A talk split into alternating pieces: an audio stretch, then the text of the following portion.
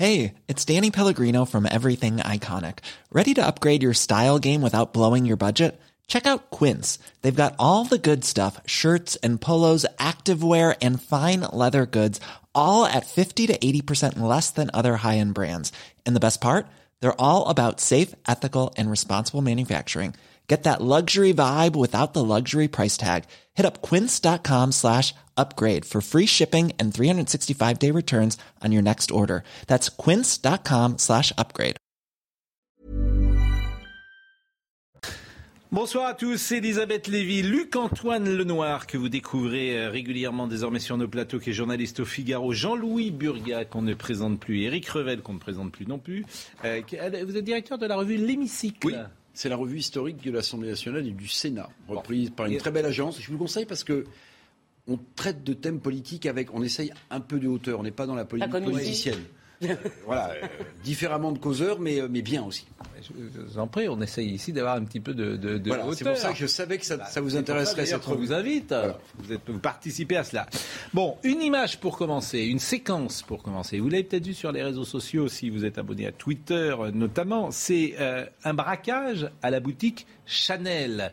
Et c'était cet après-midi. voyez ces images avec quatre individus casqués, masqués euh, qui sont en train de dévaliser Chanel. Et écoutez, parce qu'il y a un témoin qui a filmé et qui parle et qui commande d'une certaine manière. Ça, c'est un fucking braquage. Les gars, ça braque chez Chanel. Je suis égaré. Et je crois qu'on a la plaque. Ouais. Donc ça a duré quelques secondes. Aujourd'hui, tout est filmé, tout est évidemment euh, mis en boîte. Euh, il était 15h15. Plusieurs individus munis au moins d'une arme longue se sont introduits à l'intérieur de la boutique Chanel, située rue de la Paix. C'est à deux pas de la place Vendôme. C'est un des quartiers les plus chics de Paris. Le préjudice est pour l'heure euh, inconnu. Une vidéo publiée sur les réseaux sociaux, on vient de le voir. On n'a pas de témoignages euh, du personnel de chez euh, Chanel, mais je vous propose peut-être d'avoir d'amples renseignements avec Sandra Buisson.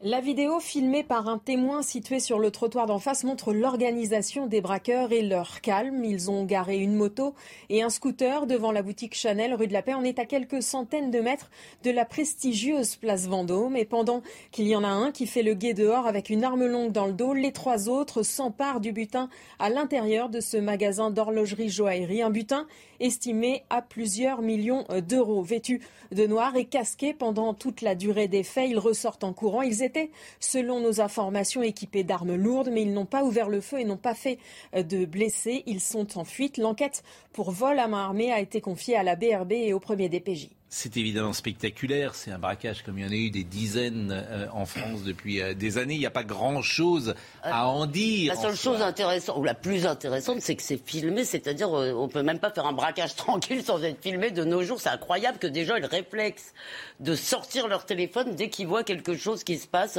vous le feriez, vous? Ah oui, je pense que si je voyais un braquage devant mes yeux, je ne suis pas sûr que je me risquerais à, aller voir ces gens-là mais si j'avais un téléphone portable, le journaliste que je suis pourrait peut-être effectivement le sortir, euh, son téléphone. Ah ben moi, le temps que je le trouve dans mon sac, je peux vous dire qu'il serait déjà parti. il y, a une vidéo d'aujourd'hui sur, sur, en revanche, un passage à tabac en banlieue. Et ce qui est aussi très inquiétant, c'est que là, pour le coup, on ne peut pas risquer sa vie face à un braquage, mais un passage à tabac d'une jeune fille par son, par son compagnon hmm. et tout le monde filme aussi. Sans rien faire. Sans rien faire. Vous avez raison. Vous avez Sans rien faire. C'est ça qui est terrible. Là, effectivement, j'espère que j'aurai ce courage d'intervenir. Vous avez pas. Non, mais ce qui est, c'est pas ce type de braquage qu'on hmm. voit euh, dans notre vie de vieux journalistes, comme euh, je me tourne aussi vers. Bah, bon, regardez pas, euh, s'il vous plaît. ce sont des braquages qu'on voit depuis toujours. Ce, qui, est, ce, qui, ce qui perturbe le plus notre vie aujourd'hui, c'est des braquages dans le quotidien, c'est-à-dire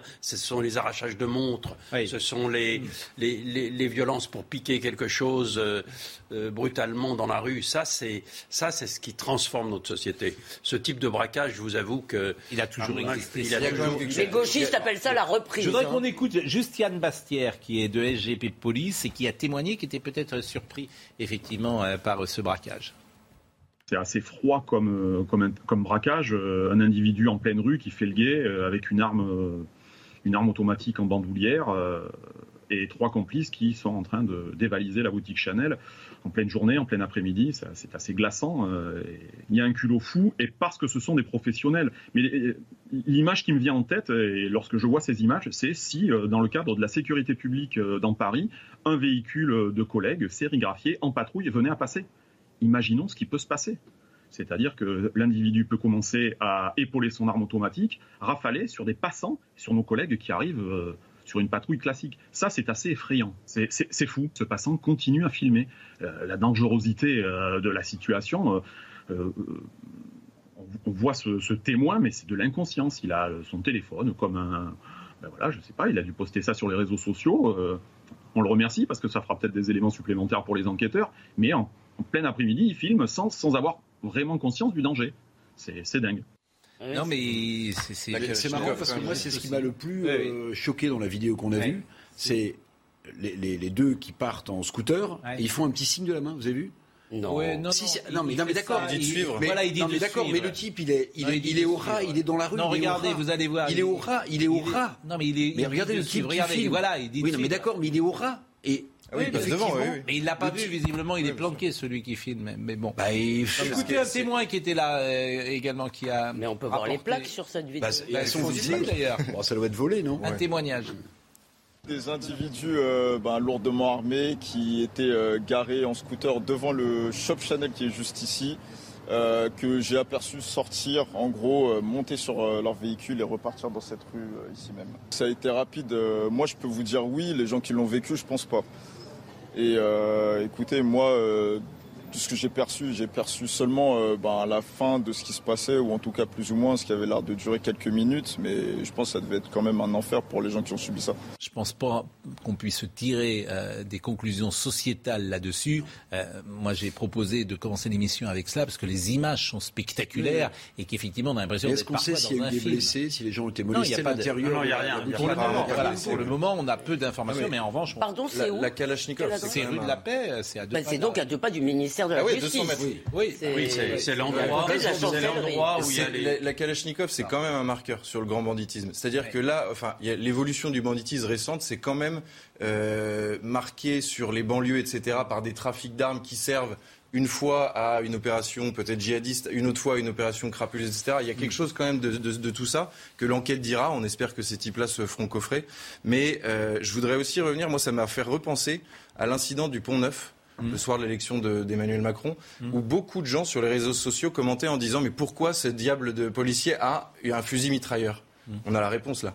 La violence dans la rue, elle est de plus en plus armée, de plus en plus lourdement armée. Alors en plus sur le pont Neuf, c'est le, euh, le quartier de la préfecture de police qui a été attaqué. Et désormais, effectivement, il y a un homme sur, euh, par équipage qui a un fusil mitrailleur. Et c'est cet homme-là qui l'avait ce soir-là et qui a euh, tiré sur les deux conducteurs. Et c'est à côté du palais de justice où il y a le procès des attentats. Exactement, et c'est pour ça que c'est un quartier particulièrement surveillé. Bon, en revanche, là où on peut, euh, pourquoi pas, tirer des conclusions sociétales, en tout cas, émettre quelques hypothèses, c'est cette affaire de squat à Marseille que vous avez peut-être découvert euh, ce matin. On était avec Nasra Boudou. C'est effrayant. C'est-à-dire que vous avez une soixantaine de locataires d'une résidence euh, privée du 15e arrondissement qui sont excédés par des squatteurs qui sont nigériens, qui se battent à coups de machette, qui les ont virés euh, des appartements qu'ils occupent et tout cela se fait dans l'indifférence générale. C'est-à-dire que euh, la préfecture euh, n'intervient pas, l'État n'intervient pas. Je disais ce matin, l'État qui est toujours si prompt à nous empêcher de boire un café euh, assis ou debout ou en terrasse pendant la pandémie, là on ne le voit pas. Donc vous allez voir le sujet de Quentin Gribel et on pourra en parler ensemble parce que c'est absolument ahurissant ce qui se passe dans cette cité marseillaise. Une attaque à la machette une scène d'une violence inouïe entre gangs de la communauté nigériane. Voilà ce que vivent plusieurs fois par semaine les habitants du quartier du Calisté à Marseille. On n'a aucune sécurité de l'autre côté. Ben, regardez, tous les habitants du bâtiment G sont partis aujourd'hui alors qu'il est. Ils sont partis de leur appartement. Ils préfèrent être, devenir des SDF que de subir cette violence-là. Une trentaine de personnes a donc décidé de quitter ce bloc où 42 des 129 logements sont squattés la préfecture a ouvert un gymnase pour les accueillir, une proposition refusée par la mère de cette jeune femme dont le logement a été incendié. On n'a plus de chez nous, on n'a plus de chez nous, on est à la rue alors qu'il est. On est traumatisé, Marseille Habitat, ce qu'il nous propose c'est de dormir dans des gymnases, dans le 15e arrondissement, c'est pas normal. C'est vraiment pas normal tout ça. Excédés par cette situation et sans réponse des pouvoirs publics, les habitants du quartier expriment leur colère. Il faut que les associations font quelque chose. Les élus du 15e, ils sont où? Ils sont où ceux qui tapent à nos portes pour venir faire des, pour venir faire des votes? Ils sont où tout ça? Il n'y a personne aujourd'hui au parc Calisté. Vous nous voyez, on est tout seuls. Hein? Plusieurs enquêtes ont été ouvertes quant aux violences qui ont émaillé le quartier. De son côté, la préfecture des Bouches-du-Rhône a annoncé hier que ce bâtiment allait être détruit dès que possible. 42 logements. Non mais vous savez, hier, chez Sonia Mabrouk, on a traité une autre affaire de squat où les propriétaires avaient fini par obtenir euh, que les squatteurs soient délogés, mais ils n'avaient pas. C'était un immondice de détritus dans le jardin. Ils n'avaient pas le droit de les enlever pour ne pas porter atteinte aux droits de propriété des squatteurs. Je ne blague pas. Et vous savez pourquoi le, Parce qu'en fait, ça dépend du préfet. C'est le préfet qui doit requérir, qui doit donner la force publique, en fait. Vous savez pourquoi ils ne le font pas, à mon avis Parce que ils ont peur d'avoir des images qui feront euh, où la presse, toute la presse gentille va dire oh c'est très mal. Vous voyez, on expulse ces pauvres gens. Euh. Mais comme on va en parler tous les jours et que j'ai dit ce matin, ils se sont réveillés là aujourd'hui. Ils se sont réveillés, euh, je le sais. Euh, d'ailleurs, j'ai eu Nasra à Aboudou en fin d'après-midi, parce que effectivement, c'est toujours pareil, c'est pas de vague. Mm. C'est pas de vague. Ils savent ce qui se passe. Mais tant que c'est pas médiatisé, on n'intervient. Vous savez, j'ai cherché ce matin. Vous cherchez, vous tapez squat sur Google. Il y a des dizaines et des dizaines. Bien sûr. Vous avez, là, vous avez ce cas précis. Je vais y mm. revenir juste. Mais vous avez aussi des familles qui, du jour au lendemain, sont spoliées de leurs biens par des gens euh, qui euh, sont des migrants euh, illégaux pour mm. la plupart, qui prennent possession d'une propriété privée.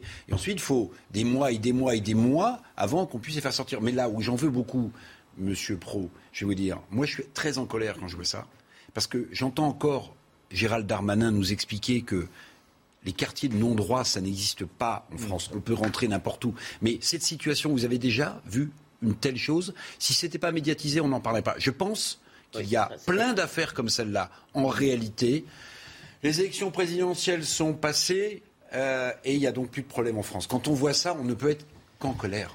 Jeanne Cancard, Jean-Louis Burguet a décidé ce soir de faire la grève. Ah, mais parce que non, il est d'accord avec sur les squats. Je pense que il vous, ne mais il s'exprimera peut-être après la, le journal. Vous ratez la principale information de la journée, c'est le retour des loups en Bretagne, dans le Monde Arrêt. Oui. Non, je plaisante. Mais, non, mais vous avez raison, je plaisante, mais je, là, c'est y a, de, de, bon, Je vais vous dire autre chose alors. J'espère que vous allez dire quelque chose. On est en train de parler d'un truc. Vous êtes là en train de parler. Parce que pour le moment, les loups, je les ai vus dans, dans, dans, chez les squatteurs là pour le moment, hein, si j'ose dire. Jeanne Canca. C'est une soirée qui s'annonce longue et mouvementée pour les socialistes. Le vote du texte a commencé à 19h au Conseil national.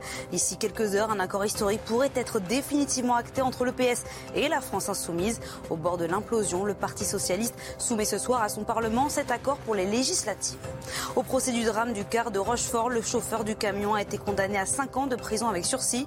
Lors du drame, il conduisait le camion Ben qui est entré en collision avec le bus qui transportait des adolescents. Six d'entre eux avaient alors perdu la vie. Au PSG, c'est l'heure des comptes. Le club parisien a essuyé une perte de près de 225 millions d'euros pour la saison 2020-2021, marquée par une crise des droits TV et de Ligue 1 et les, et huis clos. Le déficit du club a augmenté de 80% par rapport à celui de l'exercice précédent.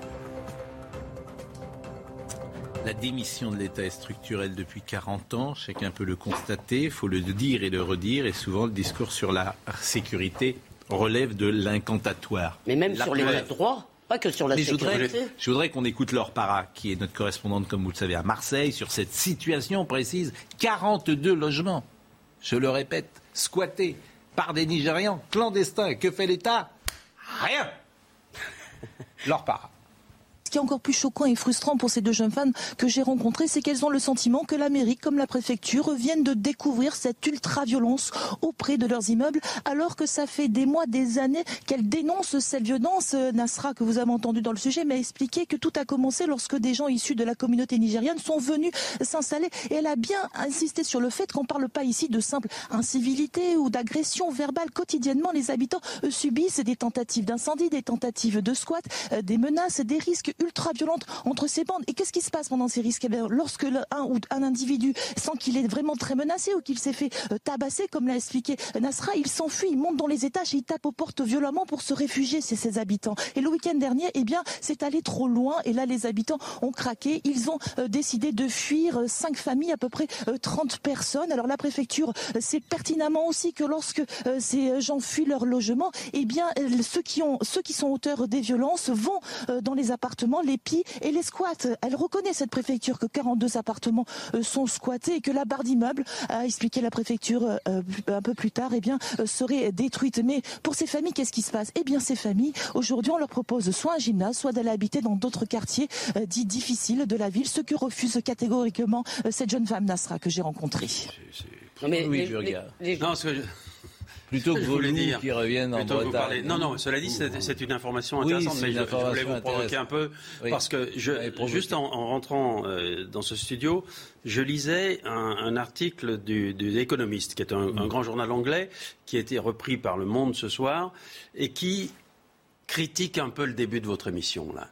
Qui dit, en gros, en France, on est heureux d'être malheureux. Et mm. les étrangers sont de plus en plus curieux mm. de voir. Il, dit, il, y a, une très belle formule mm. qui, est, dans ce journal que j'ai trouvé, si vous avez déjà lu. Les Français vivent du malheur comme les Anglais de la famille royale. Mm. C'est une sorte de. C'est une sorte de. Euh, je dire aux squatteurs. Euh, non mais pardon, Jean-Louis. Mais est-ce que vous, est-ce que vous, vous, allez dire, ce que vous voulez dire, Les gens, les gens qui, nous regardent, qui habitent, qui habitent je suis à l'endroit dont mais on parle. Bien entendu, vous avez l'impression qu'ils cultivent leur malheur. C'est évident. Mais je parle pas de ces gens. Ah bah, je parle, je parle, je parle de, de votre teneur éditoriale. Je me demande si c'était pas mieux quand vous étiez. Non, non, non, non, non, non. Première partie. Non mais si louis doit parler avec l'amitié que je vous porte, vous le savez. On doit parler de quoi Les journaux étrangers sont étonnés de notre pleurs perpétuels sur la situation. Non mais attendez, c'est notre réel, c'est le réel. Et, bien entendu que la situation de ces gens est dramatique. Il n'y a pas que la situation de ces gens. Je ne parle pas de la situation de ces gens. Je dis qu'on a une sorte de, de sinistrose permanente. Non mais c'est pas possible. Pardon, je ne suis pas sûr qu'en Angleterre l'État soit aussi démissionnaire. Je ne suis pas sûr. Non mais là il y a quand même un problème, c'est qu'en fait on nous. Pascal a parlé des gens qui, de, de, quand ils nous avaient enquiquinés euh, pour aller boire un café parce qu'on n'avait pas le masque, etc. Là, la loi doit s'appliquer avec dans toute sa fermeté. Mais comment tu veux que comment vous voulez que les gens fassent confiance à l'état de droit quand le droit, parce qu'en fait, euh, là pour l'instant on est dans le droit, on n'a pas, on peut pas les expulser soi-même et tant que le préfet dit pas, bah je vais les virer moi, euh, il se passe rien. Donc euh, personne n'est dans l'illégalité. Non mais comment les gens vont faire confiance à l'état de droit Simplement, on, a commencé à parler d'un malheur qui va à un autre malheur et, et, ça, ça m'inquiète. Bon. Merci. Nasra Aboudou, vous l'avez vu dans le sujet tout à l'heure. Demain, je lui ai proposé de revenir. J'ai dit qu'on en parlerait tous les jours euh, pour savoir où ça en est. Parce que vraiment, ça m'intéresse beaucoup. En fait, les choses bougent quand c'est un poil médiatisé. Donc, euh, euh, je l'ai eu en fin d'après-midi, je vous le disais. Et ce matin, elle est allée devant son appartement avec un expert. La porte était scellée. En fait, c'est l'appartement de sa mère. La porte était scellée par les policiers. Et voilà ce qu'elle nous disait ce matin. L'expert en a constaté, il ne pouvait pas entrer euh, dans l'appartement car une porte a été scellée devant l'appartement. Il m'a demandé de faire une liste avec tous les objets. Je l'ai précisé que tout a été brûlé, donc tout ce qui concerne facture, on n'a plus rien. Ils sont, ils sont toujours là dans leur appartement. Ils, étaient même par la fenêtre euh, pendant euh, que l'expert était en train de, clarifier les choses par la fenêtre. Personne n'intervient. Ils sont toujours là. Toujours là. On a même peur quand on est, quand on est dans la cité on a même peur parce qu'ils sont, ils sont toujours là en train de nous menacer, de nous regarder. Euh, euh, ils sont toujours là, en train de se balader tranquillement. Voilà ce qu'on pouvait dire sur euh, ce sujet. Il est 20h23. À 20h23, le 5 mai 1992, il y a 30 ans, jour pour jour, heure pour heure, minute par minute. Patrick Poivre d'Arvor était à l'antenne de TF1, il était en direct, il était en train de rendre l'antenne à 20h23 parce que le match de football devait commencer à 20h45 Bastien-Marseille. Ce match n'aura jamais lieu puisque la tribune nord s'est effondrée. On en reparlera tout à l'heure. Mais il y a eu 18 personnes qui sont décédées. Ces 18 personnes, je voulais simplement citer leurs noms euh, ce soir. Antoine Angelini, Guy Brunel, Marie-Pierre Campana, André Casta, Alexandra Drio, Jean-Baptiste Dumas, Antoine Géronimi, Thierry Petri, Dominique Giannoni, Santa Grimaldi, Pierre-Jean Godicelli, Cédric Lalia, Lucien Marsicano, Christian Mattei, Michel Mortier, Marie-Laure Ottaviani, Patrick Roy et Michel Vivarelli. Ces 18 personnes sont mortes à, Furiani. Jean-Baptiste Dumas, qui était d'ailleurs journaliste RTL, est mort quelques jours, euh, quelques semaines plus tard. Il y a eu 2300 blessés. évidemment, euh, ce soir, on pouvait euh, avoir une pensée pour ces familles, pour ces personnes qui sont décédées. La pause, à tout de suite. Il est quasiment 20h30. Jeanne Cancard. Après plus de deux mois de combat en Ukraine pour soutenir le pays, Emmanuel Macron rallonge l'aide financière de la France. Paris met sur la table 300 millions de dollars de plus qui viennent s'ajouter aux 1,7 milliard de dollars déjà engagés pour soutenir le budget de l'État ukrainien. Le scandale de la contamination à la bactérie E. coli par des pizzas Butoni s'étend. Une nouvelle plainte visant une autre gamme a été déposée hier, quelques semaines après la découverte de nombreux cas chez des enfants. Une mère de famille de 34 ans qui serait tombée malade après avoir mangé une de leurs pizzas a porté plainte pour blessures involontaires contre le fabricant du groupe Nestlé. À première vue, on ne dirait pas, mais selon les prévisions météo, ce mois de mai va être chaud et même très chaud. Dès lundi prochain, les températures vont atteindre les 30 degrés dans le sud et facilement 28 à Paris.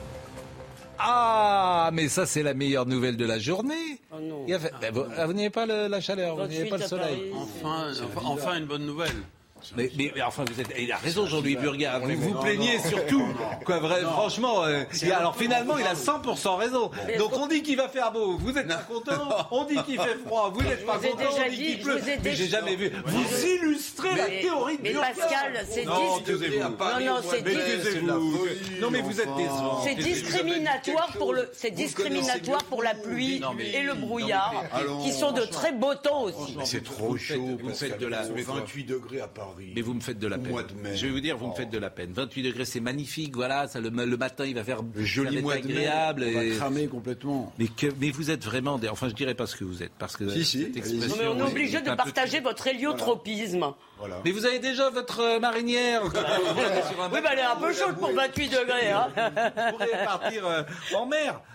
Euh, notre ami euh, Gauthier Lebret est avec nous et il voulait nous donner euh, ce soir l'exclusivité, si j'ose dire, de la fiche de reconquête d'Éric Zemmour que l'on va voir à l'instant. Avec qui est-il sur cette photo? Bonsoir Gauthier. Et qui est ce monsieur dont vous allez nous dire le nom à l'instant? Alors c'est Bruno euh, Attal, vous l'avez dit, c'est la première affiche hein, euh, pour les législatives que dévoile le parti euh, Reconquête. C'est donc Bruno Attal qui est, policier et qui est surtout le candidat donc investi par Reconquête et par Eric Zemmour à Vénissieux, circonscription dans laquelle aussi se présente, vous savez, le militant de la France insoumise Tahabouaf, une comment une investiture qui fait polémique et donc l'équipe d'Eric Zemmour explique vouloir mettre en avant cette première affiche pour s'opposer clairement à l'islamo-gauchisme sont euh, leurs mots. Donc voilà, Bruno Attal, la première euh, affiche de campagne pour les, ces législatives d'Éric Zemmour. Éric Zemmour qui prendra la parole ce samedi à 17h après une journée de formation avec ses candidats reconquête pour les législatives. Oui, évidemment, vous savez s'il se présente ou pas pour le moment. Est-ce qu'il hésite toujours? Est-ce que vous avez des informations à nous donner? Un sentiment? Une intuition peut-être? Alors peut-être une intuition. Je, je, pense, je me mouille un peu, je pense qu'il finira par euh, euh, être candidat. Euh, son équipe dit qu'il y a 60% eh bien, de chances qu'il soit candidat, donc 40% qu'il ne, qu'il ne le soit pas. Évidemment, ça doit être tranché la semaine prochaine. En fait, c'est un peu compliqué pour Éric Zemmour parce que s'il se déclare pas, bon, bah, ça sera vu comme une reculade. Et si il perd une nouvelle fois, ça sera vu euh, euh, comme son échec. Et ensuite, il y aura sans doute euh, les européennes à, préparer deux ans plus tard. Mais je pense qu'il va finir par y aller parce qu'il s'est quand même beaucoup engagé, je trouve, lors de sa première et d'ailleurs dernière interview pour le moment après sa défaite. Merci pour les précisions 60-40. Vous avez eu un bac scientifique. sans doute. Il a quand même oublié, non, un, a oublié de dire quelque chose. C'est une déclaration de son entourage c'est qu'il a créé un syndicat policier qui s'appelle Policiers en colère, si je ne m'abuse, et que c'est un très bon choix face à Tahabouaf. Alors Tahabouaf, euh, qui aura peut-être une candidate dissidente en face de lui, parce qu'on parlera tout à l'heure évidemment de LFI et PS, mais il a tweeté ceci, Monsieur Bouafs. J'apprends que Michel Picard, maire de Vénissieux, envisage déjà de trahir l'accord national signé par son propre parti. Cette décision sera regrettable et irait à contre-courant de la volonté d'union du peuple de gauche. Il est encore temps de revenir à la raison. Je peux vous dire que cette circonscription va être scrutée Euh, de près, sans doute. Les communistes à Vénitieux ne sont pas tout à fait sur la ligne insoumise. Hein. C'est les cocos à l'ancienne. Dans les infos. Hein ça, c'est vrai. Le, terme est bien choisi. C'est les cocos nationales. Il y avait André Gerin. André, vous avez connu André Gerin, très anti-islamiste. Ah oui, là, c'est. Non, mais ça va être. Mais de toute façon, euh, ce qui est étonnant, et on le dit tous les jours, l'islamo-gauchisme, c'est quoi? C'est ça. C'est-à-dire que la gauche laïcarde, qui était hostile aux religions, et c'est ça qui est absolument incroyable, ouvre grand ses bras aujourd'hui euh, pour aller à la pêche aux voix. Cette gauche-là qui euh, se détourne de ses fondamentaux. Ça devrait vous faire réagir, ça, monsieur Burga. Tout ça pour un électorat de substitution. Et c'est la note de Terra Nova en 2011. On n'a plus les classes populaires, on va en chercher d'autres.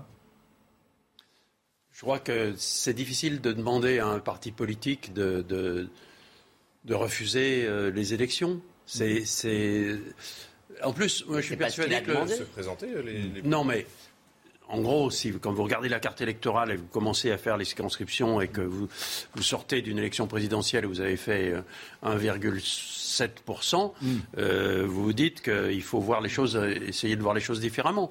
Donc, euh, ils essayent de conserver ainsi. Le Parti, le Parti socialiste, le Parti socialiste, je suis persuadé qu'on verra quelque chose de différent de ce qui s'est passé à la présidentielle. Le score du Parti socialiste à la présidentielle ne représente pas ce qui se passera dans les urnes pour les législatives. J'en suis persuadé. on en parlera tout à l'heure de toute façon, parce que pour le moment, euh, après Reconquête, on parle de Valérie Pécresse, euh, avec un petit mot là encore de Valérie Pécresse, puisque visiblement, euh, le président Sarkozy avait fait un chèque de 2000 euros à Valérie Pécresse, Gauthier Lebret. Valérie Pécresse qui a, elle aurait refusé ces, ces 2000 euros que lui proposait euh, Nicolas Sarkozy euh, pour son Pécreston, si j'ose dire. Mais comment on a cette information euh, Alors c'est l'entourage, c'est un journal qui l'a d'abord sorti, puis ça a été vérifié par Elodie Huchard qui suit les Républicains pour, pour CNews. C'est donc l'entourage de Valérie Pécresse qui explique eh bien, qu'elle a reçu un don de Nicolas Sarkozy de 2000 euros, qu'elle a refusé. Elle a fait recréditer le compte de l'ancien président. C'est une question d'honneur, explique son entourage. Ils ont évidemment pas du tout apprécié l'absence de soutien lors de cette campagne de Nicolas Sarkozy et son ralliement ensuite à Emmanuel Macron. Et l'entourage de Valérie Pécresse est persuadé que Nicolas Sarkozy a voté dès le premier tour pour Emmanuel Macron. Euh, autre information politique Je voulais simplement dire que Nicolas Sarkozy est assez radin, parce que souvenez-vous, il a eu besoin d'argent aussi pour sa campagne électorale après, quand il a euh, mhm. la campagne précédente. Et j'ai retrouvé la somme. Euh, Valérie Pécresse lui avait envoyé tout de même beaucoup plus d'argent que ses. Non, puis quand même. Un petit Donc Sarkozy radin, et, de même, il avait donné l'argent quand même. il y a quand même, il y a quand même, pardonnez-moi, on bah peut respecter la fonction de chef de l'État et Nicolas Sarkozy était président de la République, mm. mais il y a quand même une indécence politique hallucinante. C'est-à-dire pourquoi que, ben pourquoi? Mais Parce qu'il lui fait un pied de nez mais, en, ne la soutenant pas au début de la campagne présidentielle. Elle, ne l'a pas non plus, pardonnez-moi. Est-ce que je peux juste finir mon Parce que moi, ça me, ça me révolte. Je pense que d'une certaine manière, Nicolas Sarkozy vient mm. définitivement de fracturer le lien qui l'unissait encore aux Républicains. Mm. Vous ne pouvez pas, il avait un choix très simple à faire, Pascal Pro, qui lui coûtait rien politiquement. Il soutenait Valérie Pécresse dès sa candidature, et une fois battu, il soutenait Emmanuel Macron pour faire barrage à Marine Le Pen, et il évitait qu'elle soit en dessus des 5 points. cher Éric et là, et là il, joue, une certaine il fallu. À, une, à, une, certaine indécence politique. Je me mets à la place des militants, les Républicains. On peut vous répondre ou pas? Oui. Euh, on peut aussi vous dire que Valérie Pécresse n'a pas été toujours forcément tendre avec Nicolas Sarkozy. Quand elle fait une grande interview dans le journal du dimanche, en pleine campagne électorale, où on lui demande quels sont les grands présidents de la République et qu'elle dit qu'il n'y a pas eu de femmes, alors que euh, Nicolas Sarkozy l'a juste nommé pendant cinq ans ministre, elle peut aussi de temps en temps.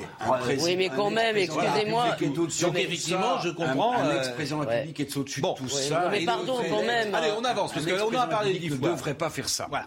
Vous avez exprimé votre avis. Euh, Renaissance. Parce que Renaissance est né. Alors maintenant, les partis s'appellent Renaissance, bien à vous, ensemble. bien à vous, c'est C'est pas bien à vous, non, ça s'appelle comment? C'est vous.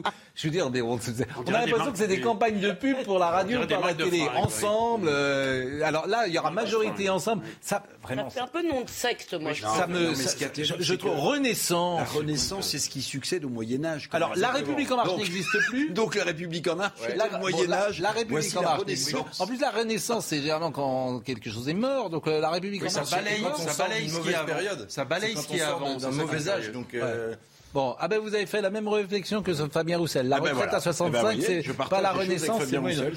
C'est très Bon, étrange. Euh, les candidats euh, de la République en marche, euh, je vous propose de les voir, ceux qui sont en tout cas euh, candidats parmi les ministres. Euh, vous avez euh, quelques personnalités. Est-ce qu'on peut les voir, euh, ces candidats? Voilà, se présentent Gérald Darmanin, Elisabeth Borne, Gabriel Attal et Jean-Michel Blanquer. Et Bruno Le Maire ne se présente pas. Il avait dit qu'il ne referait pas euh, trois mandats. Et Éric Dupont-Moretti, Mais ça, c'est curieux. ouais, on pensait, il en a peut-être marre de la politique ou il en a marre de ce Ah, il a quand même, il a quand même pas été très bon comme Il ministre. Non, non, mais surtout, Vous l'imaginez à l'Assemblée Oui, oui, l'imaginez bien sûr, mais enfin, c'est, Ben, c'est une non-présentation curieuse. Oui. Pourquoi, Bah, écoutez, ouais. pourquoi vous, vous avez Parce que c'est tout de même un des, c'est un des personnages de ce gouvernement. Mmh. Euh, c'est tout de même un, un homme qui a été soutenu par le président de la République. Oui. Euh, Il ne sera pas reconduit, par exemple. et, pardon? Il ne sera pas reconduit comme ministre de la Justice. Il n'a pas, disons-le, il a.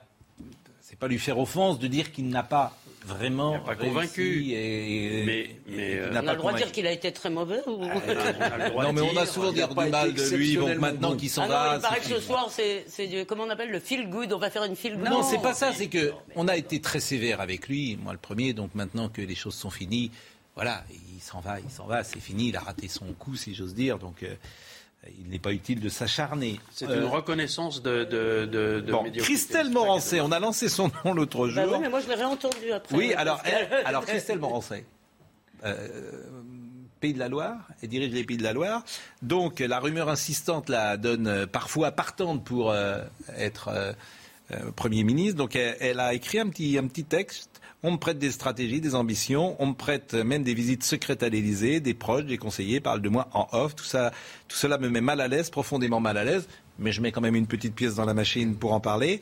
Peut-être parce que je me trouve embarqué dans cette histoire sans le vouloir, peut-être parce que ce petit manège est tout ce que je déteste en politique. Mon camp, ou ce qu'il en reste, me traite de vendu. Le camp du président me considère comme rallié. Moi, je ne suis pas plus vendu que rallié. J'aime mon pays profondément. Je veux qu'il avance, je veux qu'il en sorte. Mais- Je suis libre, a dit Christelle Morancet.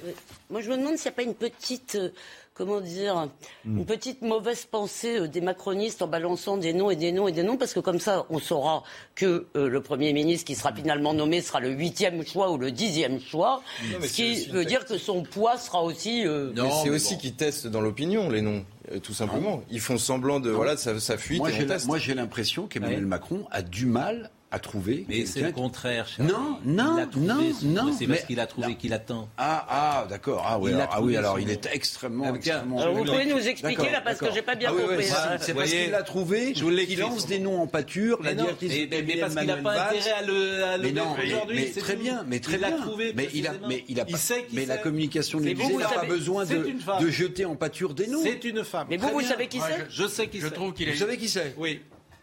Bah alors Je ne dirai pas. Dites-le. Non. Non Bon. C'est une femme, c'est tout ce que je Ah bah oui, très bien.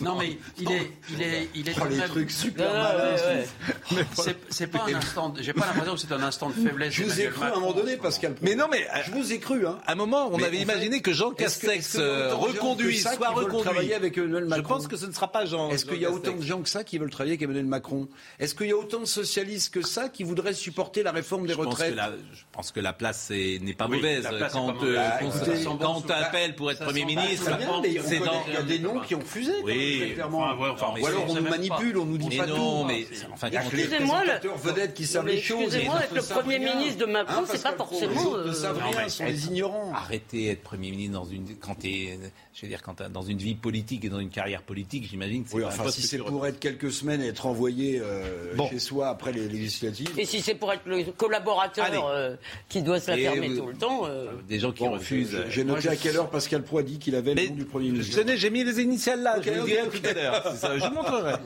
Tiens, je vous Je prends le papier en partant. hein, Exactement. Euh, les Républicains chez Renaissance, euh, les Républicains chez Renaissance, Gauthier Lebret. Ça, c'est un sujet important. Parce qu'on imaginait des transferts. Gauthier Lebret est-il Oui, toujours là Je suis toujours là, Pascal. Je suis toujours Voilà, vous m'entendez. Absolument. Vous êtes avec moi Avec vous, euh, je, je vous laisse terminer votre Bon. phrase. Je suis poli. Il y a combien aujourd'hui de Républicains à l'Assemblée nationale? Il y en a 100. Voilà. Bon. 101. 101. Exactement. Euh, combien seront chez Renaissance? Est-ce Très qu'on le peu. sait? Très peu. Les Républicains expliquent que Nicolas Sarkozy avait promis dans son pacte 60 députés LR à Emmanuel Macron pour les faire tomber dans son filet de son grand parti de rassemblement de la majorité. Il serait en fait moins d'une quinzaine, peut-être à peine 10. Il y en a qui ont tout simplement peur d'y aller parce qu'ils pourraient avoir justement un député, un candidat LR face à eux. Et puis il y a ceux qui préfèrent être ministres comme Damien Abad parce qu'ils en ont, ils en ont marre hein, tout simplement d'être dans l'opposition. Mais pour le moment, ça serait plutôt un échec hein, pour Emmanuel Macron. À peine une petite quinzaine de députés LR qui finalement eh bien, n'auraient pas de, la, de, de, candidat de la République en marche face à eux et rejoindraient donc la majorité. Donc est-ce que euh, nous pouvons écouter Christian Jacob, euh, qui dirige les Républicains, sur ce point? Pourquoi nous refusons euh, l'idée du parti unique? D'abord parce qu'on ne se reconnaît en rien dans la politique menée par Emmanuel Macron. Ceux d'entre nous, euh, de, chez nous, qui sont allés, vous vous souvenez qu'un certain nombre de ministres, à commencer par le Premier ministre, Édouard Philippe, Bruno Le Maire, Gérald Darmanin, pour faire quoi? Quel est leur bilan à la fin?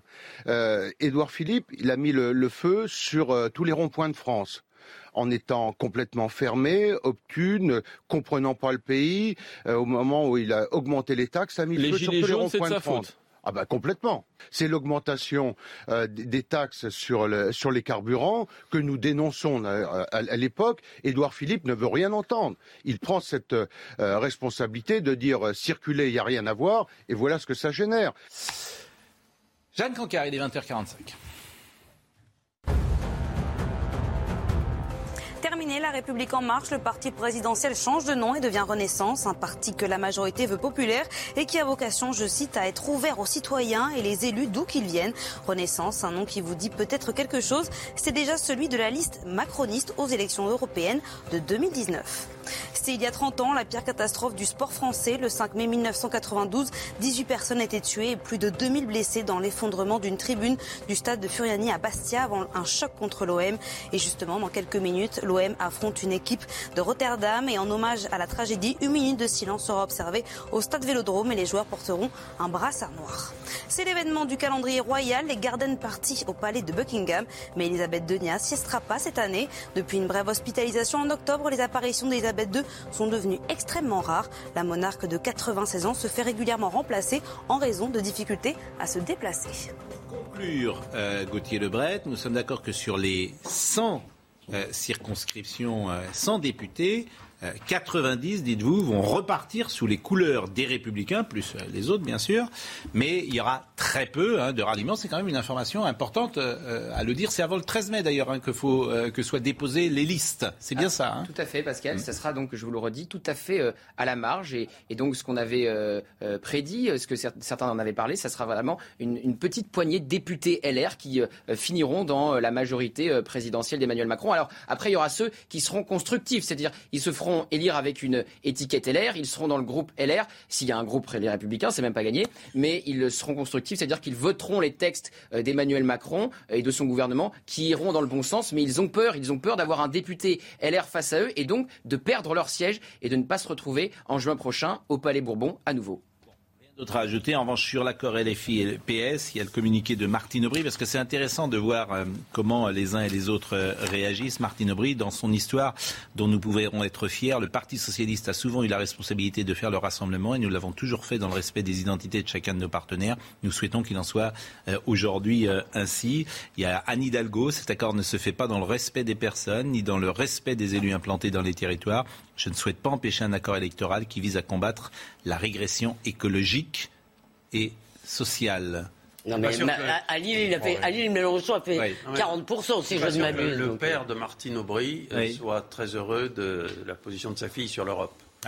Euh, vous savez que, vous savez que l'obéissance, vous savez que l'obéissance des filles au père, je veux dire, ça s'arrête à un certain âge quand même. Oui, alors un, monument. On, va voir, si vous voulez bien, la projection euh, des candidats d'union de la gauche sur les 577 circonscriptions et comment ils seront répartis. Vous aurez plus de 300 candidats euh, LFI. Vous aurez une centaine de candidats Europe Écologie Les Verts. Vous aurez 70 PS, 70 candidats PS dans les circonscriptions et 50 PC. Voilà comment, a priori, ça va s'articuler. Alors évidemment, il y a des gens comme euh, Bernard Cazeneuve, c'est pas n'importe qui, qui a une conscience, qui a été Premier ministre, qui est fidèle à cette gauche républicaine, réformiste, et non pas cette néo-gauche trotskiste, communautariste et islamo-gauchiste, quand même, qui se met en place. Écoutez euh, ce qu'a dit euh, là-dessus M. Corbière euh, de la LFI ce matin sur M. Cazeneuve. Et après, je vous donne la parole. Monsieur Cazeneuve, je crois que son grand départ du Parti socialiste a à peu près autant d'effet que la disparition de l'horloge parlante. Quoi. Je veux dire, franchement, il y a peu de gens qui savent encore que ça existait. Deuxièmement, Monsieur Cazeneuve, de ce point de vue-là, comment dirais-je manque pour le moins d'honnêteté intellectuelle. Je suis favorable à la loi de 1905. C'est ça la laïcité. La loi du 9 décembre 1905. Je suis favorable à ce que la loi de 1905 s'applique sur tout le territoire, ce dont M. Cazeneuve ne veut pas, parce que quand il était Premier ministre, on n'a même pas eu l'abrogation du concordat d'Alsace-Moselle. Et pourtant, il y a trois départements français où la laïcité ne s'applique pas. Donc, M. Cazeneuve est un tartuffe sur le terrain de la laïcité. D'abord, ils veulent revenir sur la loi séparatisme, même s'il est vrai, on ne peut pas réduire tous les électeurs qui ont voté pour Jean-Luc Mélenchon à l'islamo-gauchisme. Moi, j'en connais plein, ils ont voté, chacun a voté pour ce qui l'intéressait, le retour, le retour euh, de la sociale, etc. Ce qui est marrant, c'est qu'ils ont quand même donné 50 circos au PC, vous savez pourquoi? Parce qu'il faut présenter des candidats dans plus de 50, dans 50 circonscriptions au moins et obtenir au moins 1% des voix pour avoir les subventions. Et peut-être que ça joue quand même beaucoup aussi dans les tractations, cette affaire. Sinon, les partis n'existent plus. Hein. Je veux dire, vous n'avez pas de sous si vous n'avez pas des candidats dans 50 circos. Et c'est là qu'il a été habile, Jean-Luc Mélenchon, parce qu'il a proposé aussi euh, à tous euh, un groupe parlementaire. Et si tu as un groupe parlementaire avec 15 députés élus, ça veut dire que tu as une voiture de fonction pour le président du groupe, euh, des locaux, de l'argent, etc. Donc ça aussi, ça oui, mais ce qui est Olivier Faure, il lui donne une circonscription. Et, ce qui est intéressant, c'est qu'à Olivier Faure, il donne beaucoup plus, enfin plus de circonscriptions qu'au PC. Et je pense qu'il veut servir de l'ancrage local du Parti socialiste aux prochaines élections. Mais ce qui est intéressant, c'est pardon, pardon, pardon. ce qui est intéressant, c'est que maintenant la gauche de gouvernement ou la gauche qui peut prétendre au gouvernement, c'est plus du tout la gauche modérée. Parce qu'avant, on avait l'habitude que ce soit homothétique en quelque sorte. C'était synonyme. Gauche de gouvernement, ça, ça veut attendez dire. Le résultat, attendez le résultat des élections. Il faut attendre le résultat. Non, mais c'est celle qui peut prétendre. Les premières projections ne donnent pas du tout une majorité absolue à la gauche réunie. Mais je voudrais quand même dire une chose je, je voudrais être tout à fait objectif. Le coup politique, ah vous l'avez peut-être dit, mais le coup politique de cette élection, c'est quand même Jean-Luc Mélenchon. C'est un coup stratégique de génie absolu. Sur la radicalité qui a été le, le, le, moteur de toute cette présidentielle, lui, il incarne une radicalité très à gauche, je suis d'accord, mais il a réussi un coup, c'est indéniable. Moi, ce qui me surprend beaucoup, c'est qu'on a oublié ce qu'on disait.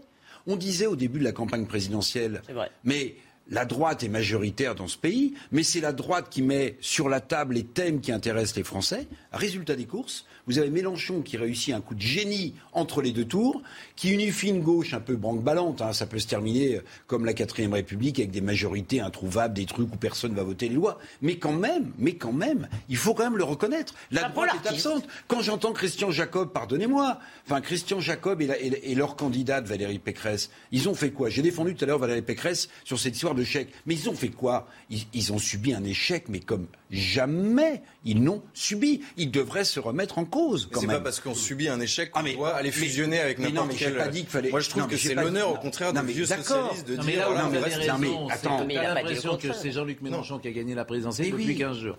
Mais là, vous avez raison. Mais avec une forme de complicité ou de douceur de l'espace médiatique. Eh oui. Disons-le.